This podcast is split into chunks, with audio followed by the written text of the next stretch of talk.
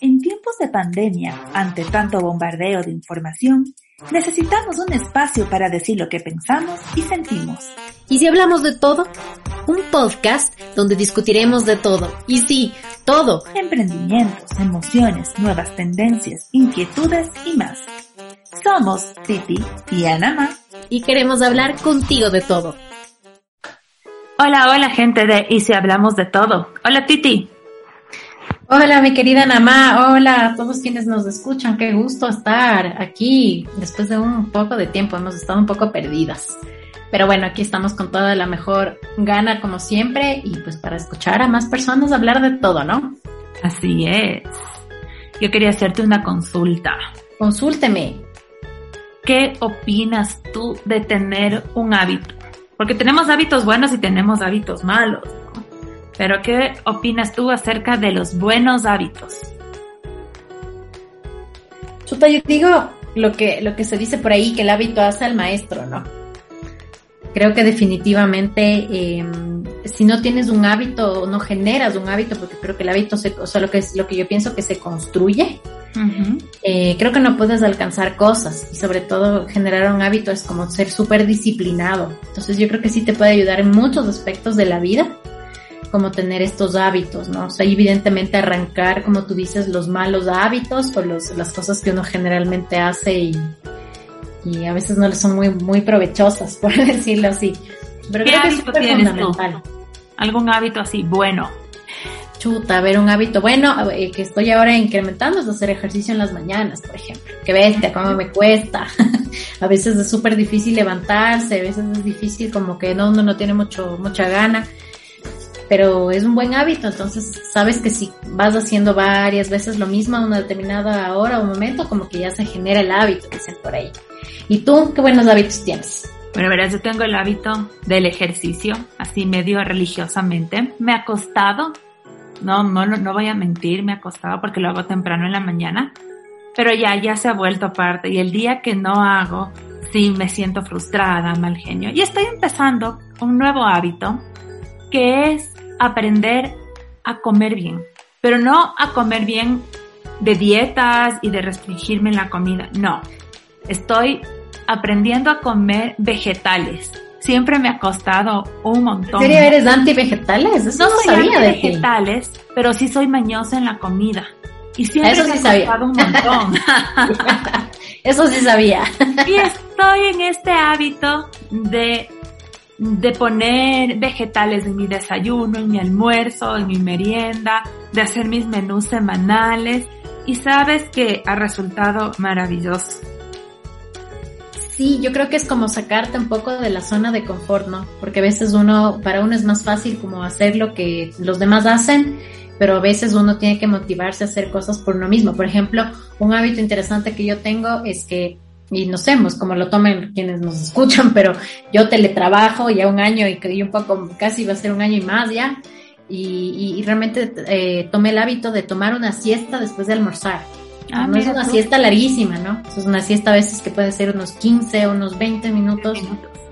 Ajá, pero me ayuda un montón para poder seguir, porque a veces ya termino muerto después del almuerzo. Entonces antes yo me, claro, me juzgaba y decía, pero qué vaga, ¿por qué me voy a, a dormir? Habiendo tanto que hacer. Pero después me di cuenta que es importante como hacer una pausa para poder generar. Y ese es un hábito, finalmente es un hábito que es positivo, creo yo. Sí, y así como hay hábitos que te cambian la vida para bien, hay hábitos malos. Y por eso hoy tenemos a Susana Jaramillo Correa. Ella es coach de hábitos. A mí cuando decía coach de hábitos, ¿qué es eso? No había escuchado eso.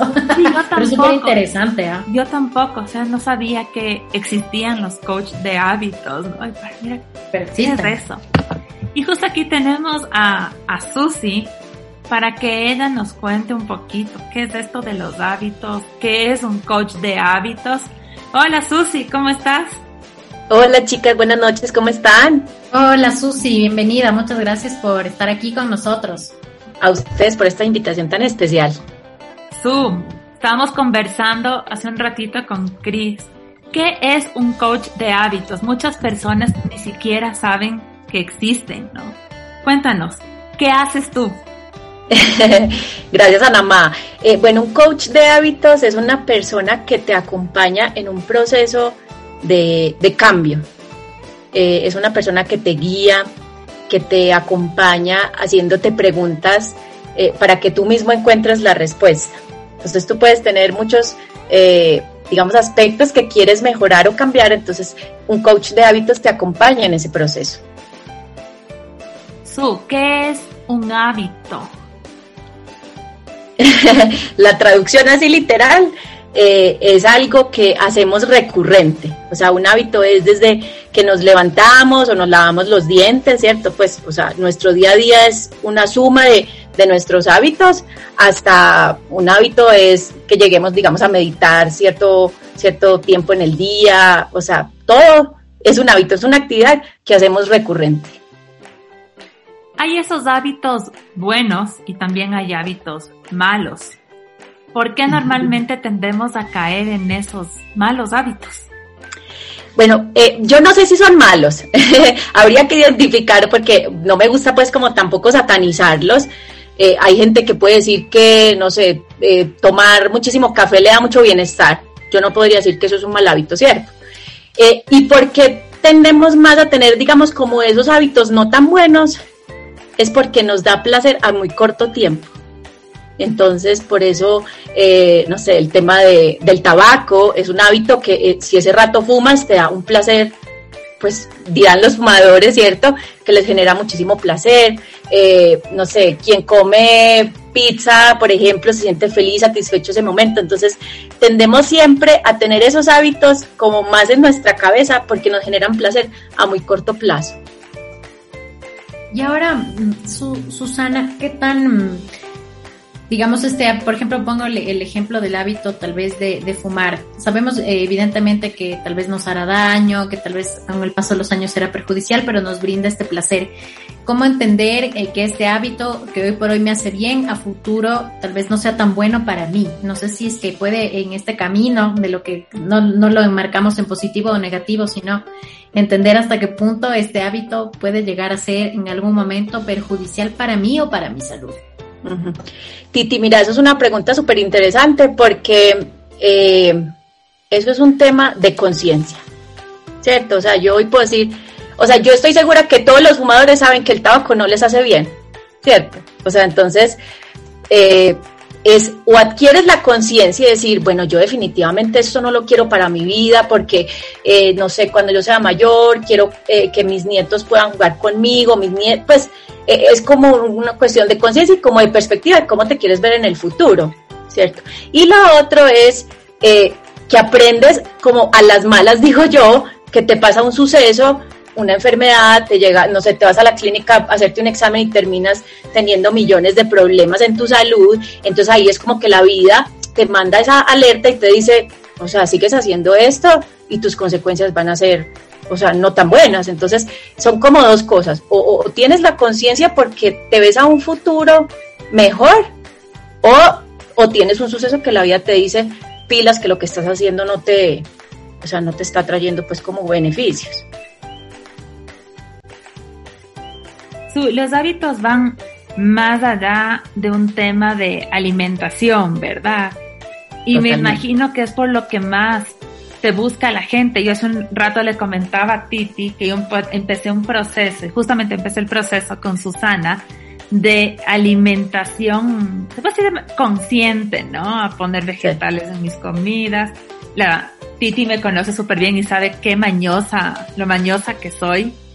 Y le contaba cómo realmente en un periodo de tiempo súper cortito ha cambiado mi vida. Y les contaba que ahora yo estoy elaborando los menús semanales, entonces ya sé que tengo que comer y no es un tema de dieta, sino es un tema de saber lo que tengo, cómo lo administro, qué hago y me hace bien a mí y le hace bien a mi familia, ¿verdad?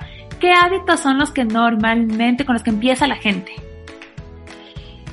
Eh, como tú dices, Anamá, es un proceso, lo que pasa es que cuando nosotros adquirimos, digamos, un buen hábito a la hora de comer, eso se nos nota mucho en el cuerpo, ¿cierto?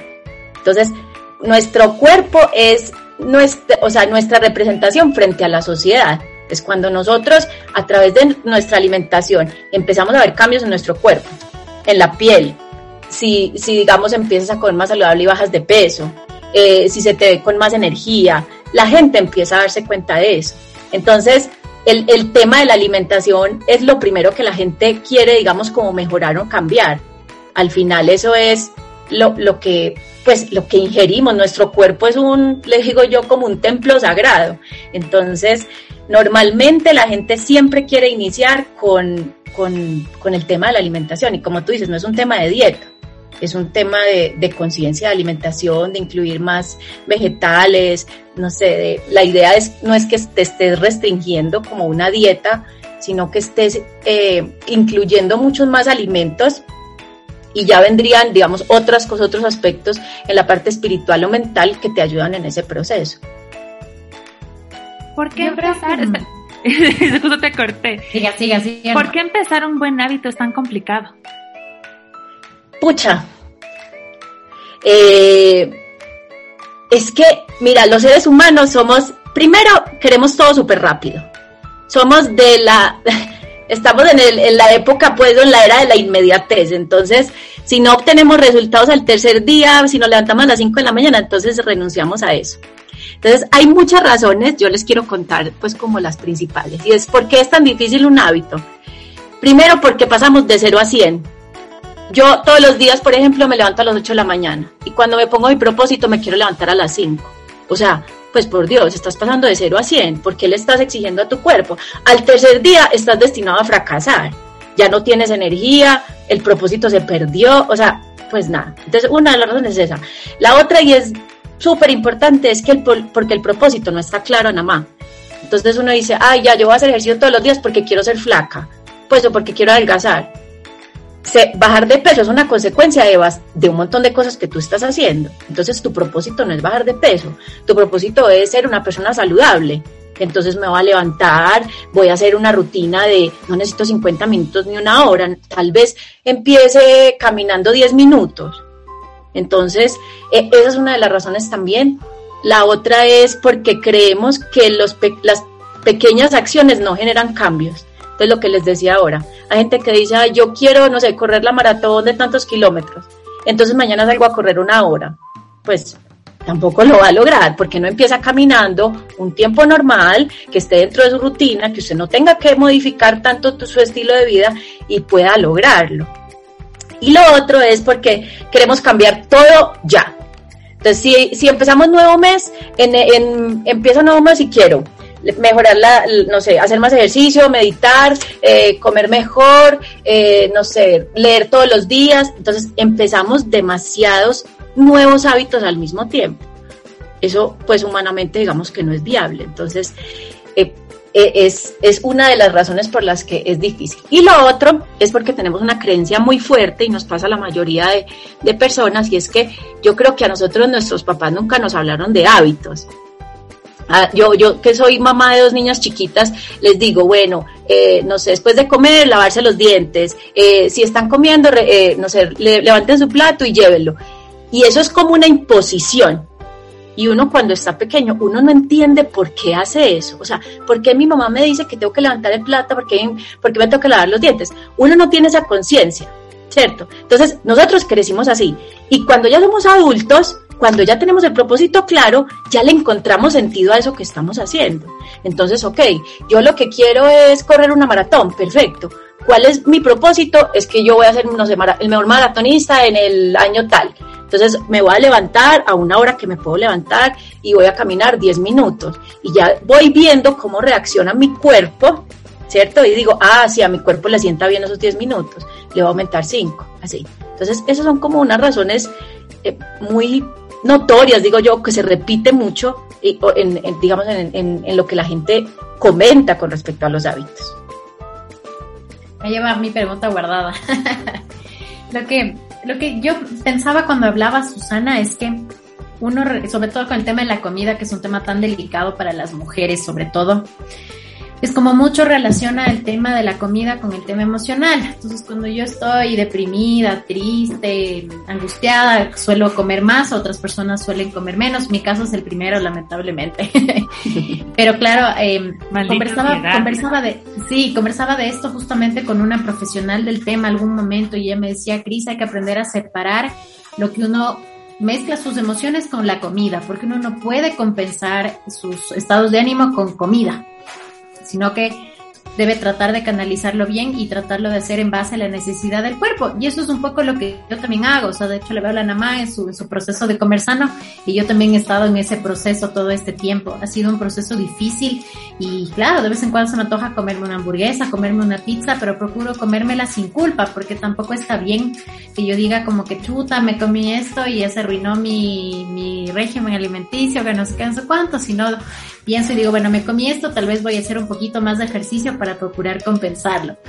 Entonces me ponía a pensar en que mucho tiene que ver tal vez la emocionalidad y cuánto uno vincula esto con ciertos hábitos como es el alimenticio y, también lo difícil, el reto que significa para uno desaprender de lo que, lo que he venido haciendo durante 30, 25, 35 años de la vida como venir ahora acá a querer cambiar todo el parámetro es súper complicado. No sé tú qué piensas al respecto. Sí, Titi, mira, a mí me encanta esa pregunta. Cuando yo empecé en el proceso de estudiar la certificación en hábitos, yo entendí que los seres humanos somos seres integrales y te juro que es como que la perspectiva dije, oh por Dios, ya entiendo por qué hay personas cuando están tristes o cuando están felices se van a comer. Pues Dicen que el intestino grueso tiene neuronas como tiene el cerebro. Pues tiene, cierto, entonces, digamos, lo que decías ahora, yo me como una hamburguesa y al otro día hago ejercicio, pues te va a engordar más la culpa que la mismísima hamburguesa, ¿cierto? Y, es un tema, eh, lo, quiero volver al principio porque somos seres integrales, somos cuerpo, ¿cierto? Que es nuestra parte física, somos mente, que son nuestros pensamientos, y somos la parte espiritual, que son la parte de nuestros sentimientos. Entonces, todo eso, o sea, nosotros somos un todo. O sea, uno no puede decir, es que yo siento una cosa y hago otra, o, tengo esto en la mente y hago otra. No, se trata como de tener equilibrio o coherencia entre esos tres aspectos, ¿cierto? Entonces, cuando uno está en ese proceso, como tú dices, eh, de me siento triste, voy a comer, o me siento feliz, también voy a comer, o voy a dejar de comer, no tengo idea, eh, es, no estás escuchando a tu cuerpo, no, no, no estás escuchando tu emoción. O sea, estoy triste, ok, perfecto, porque estoy triste? No sé, me dejó mi novio, ah, perfecto. Eh, no sé qué siento, no, una tristeza profunda, no sé cuántas, ya, chévere. O sea, escucha tu cuerpo, y, pero piensa en, en el cómo vas a compensar ese, ese sentimiento. O sea, la comida te va a dar el doble de culpa o el doble de tristeza de la situación que tienes actualmente. Entonces, eh, muchos, muchos de los profesionales cuando te ayudan, digamos, en ese proceso de que no relaciones, o si, eh, la, pues, no, de que relaciones la comida eh, con tus sentimientos y eso, yo creo que eso hay que ir un poquito más allá. Yo creo que uno sí tiene que ser a veces un poco loco, y le he comentado mucho a la mamá, de escucharse a sí mismo, de hacer reuniones con uno mismo y sentarse y decir, ¿por qué relaciono el tema de la comida? Y posiblemente le puedas ir a preguntar a un adulto, no sé, tu mamá, tu papá o alguien, decirle, yo cómo comía, cómo eran mis hábitos, eh, no sé, uno ahora que, que a los niños, por ejemplo, los obliga a comer, ¿cierto?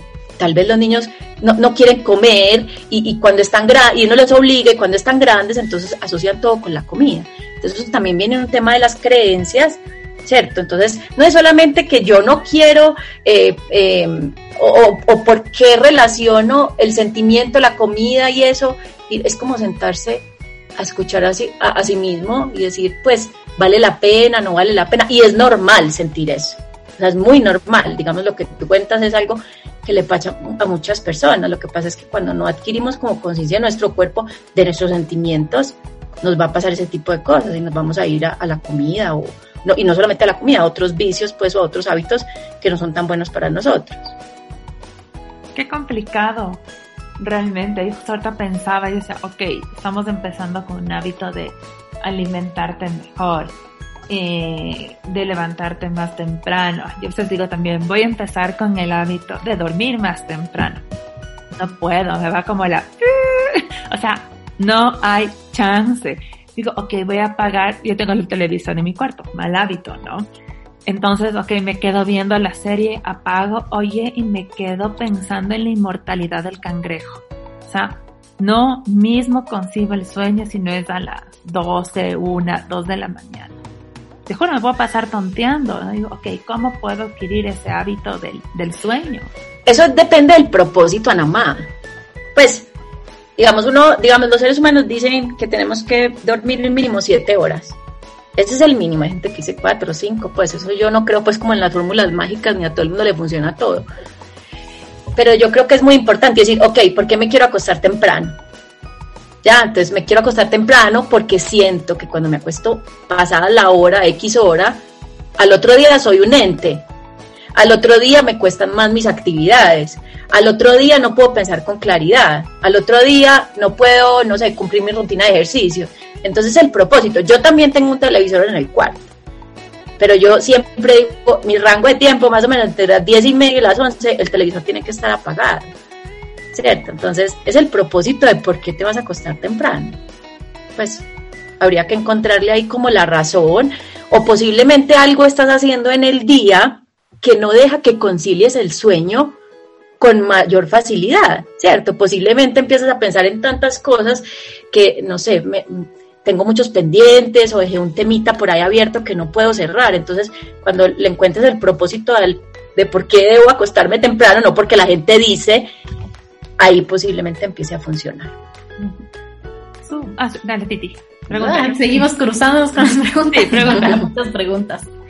Eh, yo quería preguntarte cómo funciona el tema de eh, establecer hábitos en personas con personalidades muy exigentes. Y lo pregunto por mí, porque yo suelo ser muy dura conmigo misma y muy exigente. Cuando no cumplo, me doy contra el piso. O sea, soy súper mártir cuando no, no lo logro.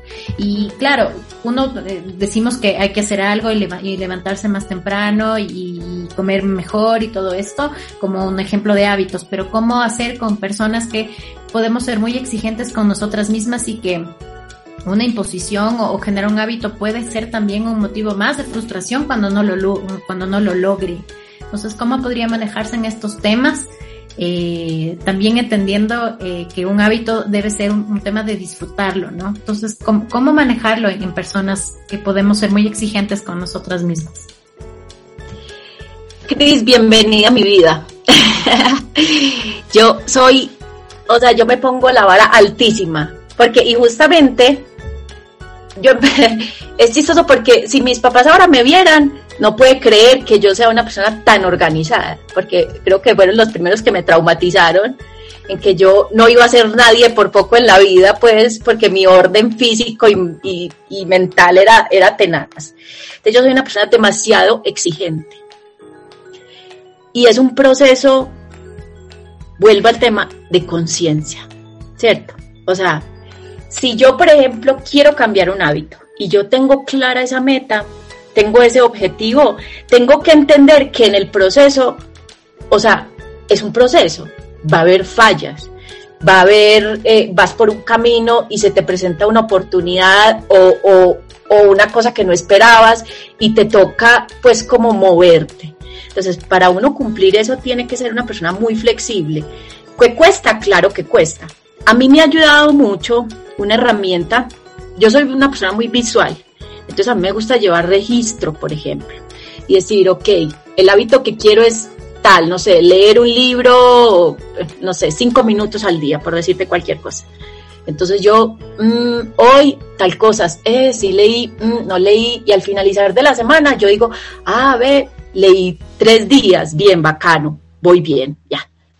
Eh, en la próxima digo, bueno, leí cuatro días así. O sea, cuando yo veo mi proceso enfrente de mí, pues enfrente mío, eh, es mucho más fácil ser flexible con uno mismo.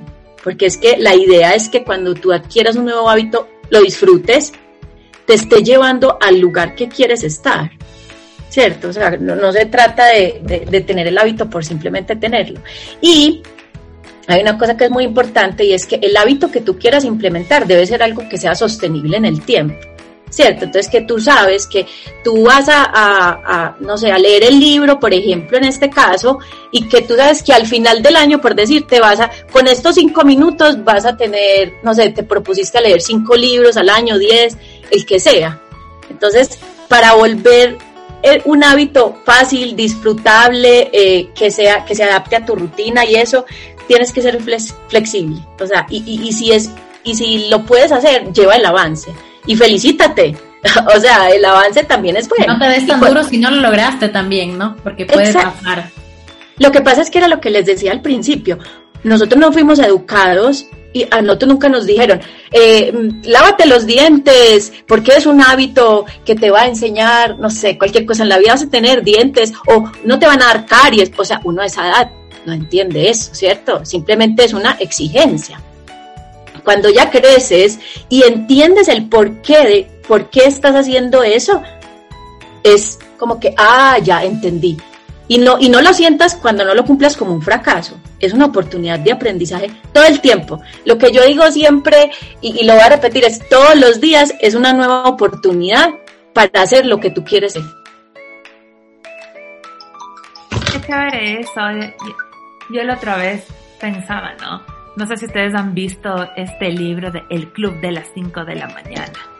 Entonces dije, ¿será que lo compro? Y leí el, resumen, ¿no? Para ver si es que me enganche, ¿no? Dije, ni fregando porque me voy a frustrar.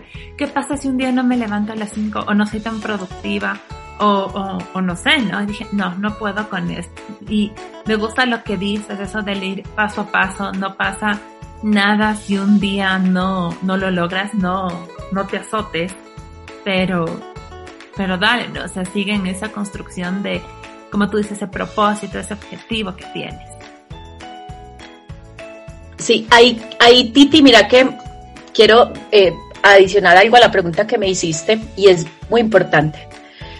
Cuando uno quiere mejorar un, pues adquirir un nuevo hábito, es muy bacano si pudieras involucrar a tu entorno en ese cambio. No todo el mundo, pero digamos si eres casada o si no eres casada, no sé, a tu esposo, a tu amiga, a tu mamá, no tengo idea, ya, y que te acompañe en ese proceso. ¿Cierto? Decirle, mira, yo estoy en, en este proceso, yo quiero adquirir este nuevo hábito, yo quiero mejorar el entorno y quiero que me acompañes, ¿cierto? Entonces, esa persona también te puede hacer una especie como de seguimiento pues no, no, no siendo una persona pues como exigente, sino decirle, ve, mira, sabes que hoy no leí mis cinco minutos, o pucha, me alimenté súper mal, o comí horrible, o no hice mi ejercicio, y como, pues, y esa persona, como sabe que estás en ese proceso, en ese momento, te va a decir, sí, claro, tú no cumpliste, es que, no, te va a decir, no, tranquila, seguro mañana sos capaz de hacerlo, no te preocupes, pues tu propósito está ahí, claro, entonces, complementando, digamos, a tu pregunta, quería también como que eso es, es chévere, digamos, como ese acompañamiento. Y con lo que dice la Namá del Club de las 5 de la mañana, pues yo también fui víctima del libro. Claro, y uno se lee ese libro y dice, bueno, mañana soy exitoso, me levanto a 5 de la mañana, medito, o sea, es como que, wow, la fórmula mágica ha llegado a mi vida, ¿cierto? Es una cosa increíble. y la verdad es que... lo voy a lograr todo, o sea, y, y, es un libro bien gordo, o sea, es como que requiere tomar nota y todo. Entonces yo sí creo que es un gran libro y hay muchos libros que uno, que uno puede encontrar y muchos métodos de los que uno se puede apoyar, pero yo sí digo, no hay fórmulas mágicas. O sea, no somos un molde que se produjo en serie y que a todos nos funciona. Imagínate una persona que sea más productiva en la noche, por ejemplo, que solo sea exitosa si se levanta a las 5 de la mañana. O sea, no. O sea, eso no, no, no funciona. Hay un término que se llama la bioindividualidad. Y es que definitivamente no todos somos iguales. Entonces lo que es veneno para unos es la, la cura para otros, ¿cierto? O sea, es, es, es, es no, no hay cómo encasillar a todas las personas pues como en el, en lo mismo. Si hay herramientas que te pueden ayudar, posiblemente no te levantes a las 5 de la mañana. Posiblemente si tu hora normal de levantarte es las 7 de la mañana, pues puedes levantarte 6 y, 6 y 45, 15 minutos antes. Va a ser una gran diferencia. Entonces, eso sí lo podrías aplicar. paso a paso, ¿no? ¿Tiene algo que ver la edad con el empezar a, con, con hábitos saludables, con buenos hábitos? Ana, más que la edad, es un tema de, de conciencia. Muy repetitiva esa palabra, pero es que les prometo que es que eso es, y no es pues como la conciencia así, como una palabra del cosmos que uno ni siquiera pues como que la puede digerir. Es, o sea, es el, yo pues no sé, yo conozco mucha gente que ha cambiado a los 70 años, pues no sé, ¿cierto?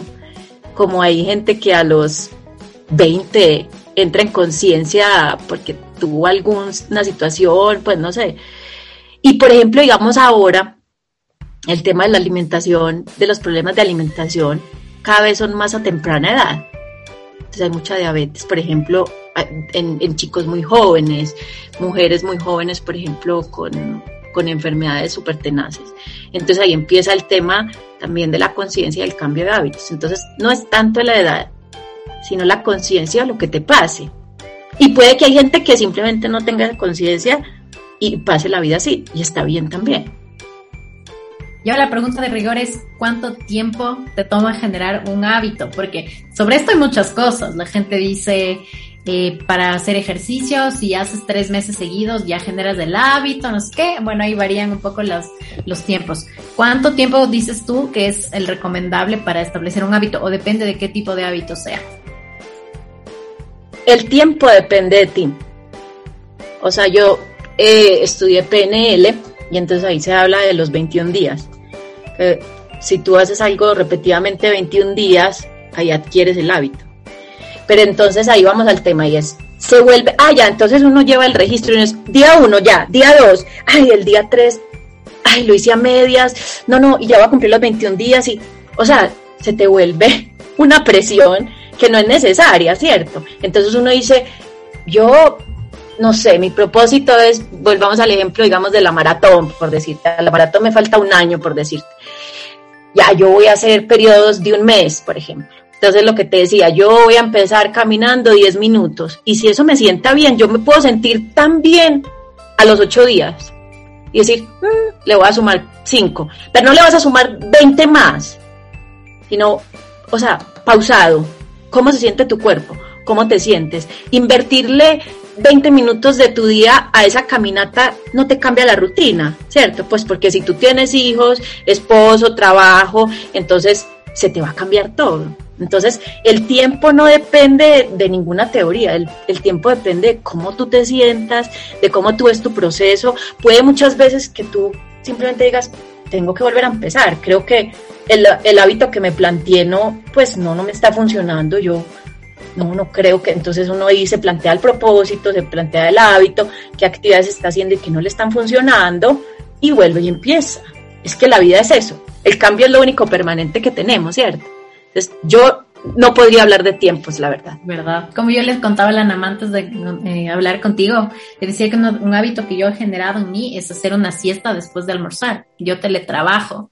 Entonces hay veces en que ya termino absolutamente rendida y, realmente me resulta muy interesante hacer una siesta sin pensar en que soy improductiva, soy vaga, porque me acuesto si tengo cosas que hacer. Entonces a veces dejo un momento y me tomo 15, por lo menos 15 minutos y siento que ha sido un hábito positivo para mi vida. Eso como Exacto. Exacto. O sea, si tú te sientes bien, tu cuerpo está bien, tú o sea, está perfecto. Hay gente que te podría decir, no, es lo que tú dices, qué vagancia. ¿En serio puedes dormir? Pues no, no, tendrías que, hacer algo, pues cómo, no sé cuánto. Entonces, claro, el hábito es cómo uno se sienta. Claro, o sea, todo es según cómo tu cuerpo vaya reaccionando, cómo tú te sientas bien. Porque es que si no... Que si es que te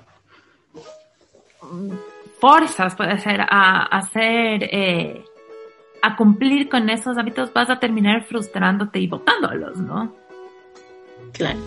Mira que yo en mi adolescencia fui a muchísimas nutricionistas, no puedo hablar mal de ese campo, digamos, de la salud, pero era una cosa increíble. Bueno, es como que le mandaban uno la dieta, ok, Entonces uno está pendiente de la caloría, de lo que come, de lo que no come, de lo que sumó, de lo que quitó, de no sé si siguió al pie de la letra, si se comió las cinco nueces o no sé cuántas así. Pues Dios mío, ¿quién disfruta de eso? Yo no entiendo. Seguro yo digo no. Entonces, si, si, si tú realmente como con ese cambio no estás tranquilo, eso no va a funcionar. Pues o tal vez era una solución a muy corto plazo y ya después, eh, no sé, eso pues fracasa. Yo creo que eso no, no funciona. Entonces lo que tú dices es súper cierto, paso a paso. Sí. Tú, ¿dónde te puede encontrar la gente que quiera implementar hábitos, cambiar sus hábitos, tener objetivos, propósitos para su vida? A ver, yo tengo una red social en Instagram, se llama como pez en el agua.es. Ahí me pueden encontrar. tengo esa red por ahí, estoy en construcción de mi página web también, que es como pez en el agua.es, o sea, www.como.pesenelagua.es. Ahí me pueden encontrar. Estoy, digamos, como en la construcción de las redes. Eh, me gusta más hablar así como de tú a tú, porque yo no creo que haya fórmulas mágicas, entonces sí me gusta como saber el caso específico, pues porque igual la información la podemos encontrar en internet, ¿cierto? Pero, pero hay que hablar como de la bioindividualidad. Para citas, te, escriben en, el Instagram, por mensaje. En el Instagram está bien, sí. Y en la página web voy a tener también un, un pedacito ahí de contáctame. Chéverísimo, ya saben, para quienes quieren ahí implementar hábitos, cambiar algo, dejar esos malos hábitos. Ahí está Susana Jaramillo para ayudarles a construir una, una vida saludable. Una vida Muchas gracias, Anamá. Sí, muchísimas gracias, Su, por habernos acompañado hoy. Realmente súper enriquecedora la conversación contigo. Y súper interesante. a ustedes por la invitación, muchas gracias. Espero nos que. Estamos pensando para cómo seguir construyendo propósitos. sí, o sea, más fácil. Sí, o sea, yo creo que hay que romper creencias.